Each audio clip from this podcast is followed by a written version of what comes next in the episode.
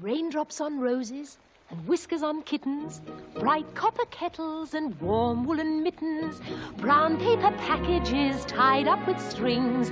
These are a few of my favorite things. Les moustaches des chatons, les chaudes mitaines en laine, les roses mouillées par les gouttes de pluie, autant de souvenirs que Maria convoque pour atténuer les douleurs et les peines. Tout cela en chanson bien sûr. Vous êtes dans Ma ligne de chance sur Radio Campus Paris et aujourd'hui on découvre la mélodie du bonheur. Chance, ma ligne de chance, dis-moi chérie, qu'est-ce que t'en penses? Ce que j'en pense, quelle importance. Tais-toi et donne-moi ta main. La mélodie du bonheur, The Sound of Music en anglais, est devenue en 1965 un film musical réalisé par Robert Wise. Maria, jouée par Julie Andrews, est la gouvernante excentrique des sept enfants du capitaine Van Trapp et leur donne notamment des leçons de chant restées dans l'histoire du cinéma. Un soir, alors qu'un orage gronde, les enfants viennent se réfugier dans la chambre de Maria, qui doit trouver le moyen de les rassurer, et elle le fait par la chanson.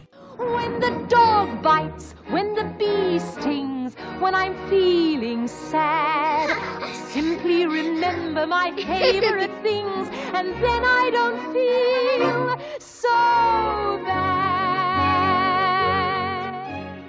When the dog bites, when the bee stings, when I'm feeling sad, I simply remember my favorite things and then I don't feel so bad. Quand le chien mord, quand l'abeille pique, quand je me sens triste, je me souviens simplement des choses que je préfère et alors je ne me sens pas si mal.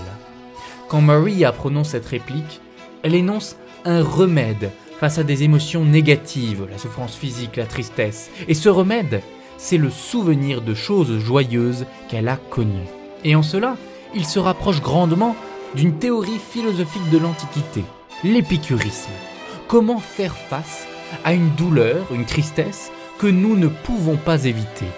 Épicure énonce sa solution dans sa Lettre à Idoménée, écrite alors qu'il est sur le point de mourir.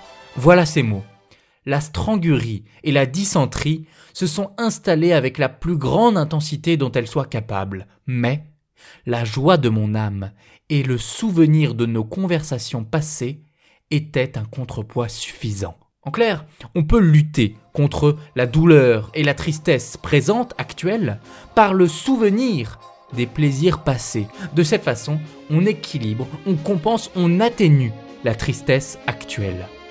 Mais est-ce que ça marche? Est-il si évident que pour des tristesses ou des douleurs fortes, un simple souvenir suffise à atténuer la souffrance? Dans un extrait ultérieur de la Mélodie du Bonheur, Maria est partie, les enfants sont tristes et essayent d'appliquer la méthode épicurienne de leur ancienne gouvernante.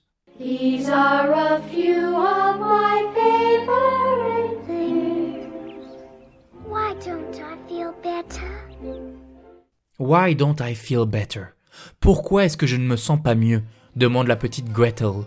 Ce qu'on oublie, c'est que dans la réplique qui nous intéresse, Maria parle de douleurs minimes ou de souffrances relativisables. Une morsure, une piqûre, la peur de l'orage, les petites tristesses. Pour celle-là, oui, la méthode épicurienne marche.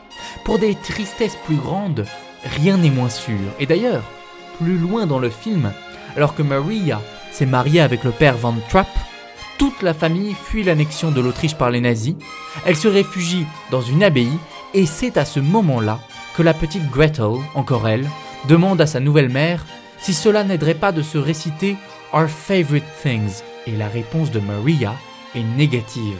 La chanson, le plaisir collectif de la musique, doivent parfois s'éclipser face aux circonstances tragiques. Dans les drames de l'histoire, il fut parfois préférable de ne pas se laisser aller au sound of music, au son de la musique, mais plutôt de laisser place à un silence plein de gravité. Ta ligne, ma ligne, de chance, c'est l'oiseau vol de nos destins.